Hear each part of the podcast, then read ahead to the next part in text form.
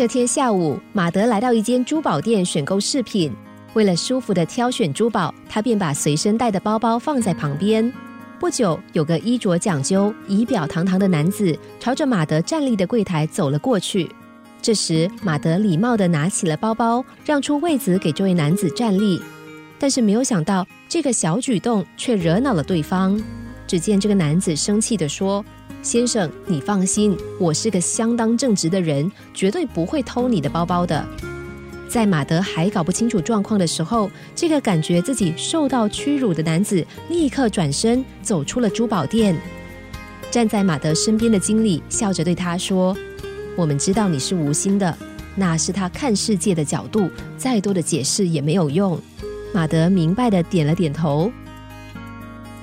在这件事之后的星期一早上，一觉醒来的他。因为一想到又要在单调无聊的工作中度过一天，心情顿时又跌到谷底。当他塞在车笼中，缓慢地朝着市中心前进时，耐不住性子的他怒火越烧越旺。最后，他独自在车厢内破口大骂起来：“搞什么鬼啊？为什么世界上有那么多笨蛋拿到驾照？这些人不是开得太快，就是像乌龟走路一样，真是该吊销他们的执照。”这时，路口有一辆大卡车开了过来。马德心里猜想，这个没水准的家伙一定会直冲过去。但是就在他用不屑的眼神盯着旁边的大卡车的时候，卡车司机居然把头伸出窗外，并满脸笑容的朝着他挥手。这时，马德猛然想起珠宝店经理说的那番话，并仔细回味着卡车司机的笑容，心胸豁然开朗起来。就在这一刻，马德的心情完全改变。因为他知道，人们因为态度和角度的不同，才会让相同的世界有着不同的面貌。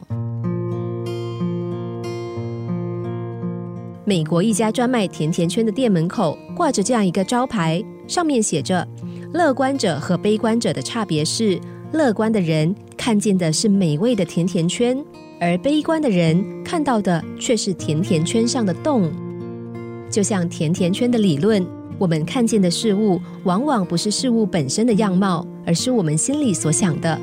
我们希望寻求什么样的东西，那么最后就会看见那个东西，即使你我所看见的东西是相同的。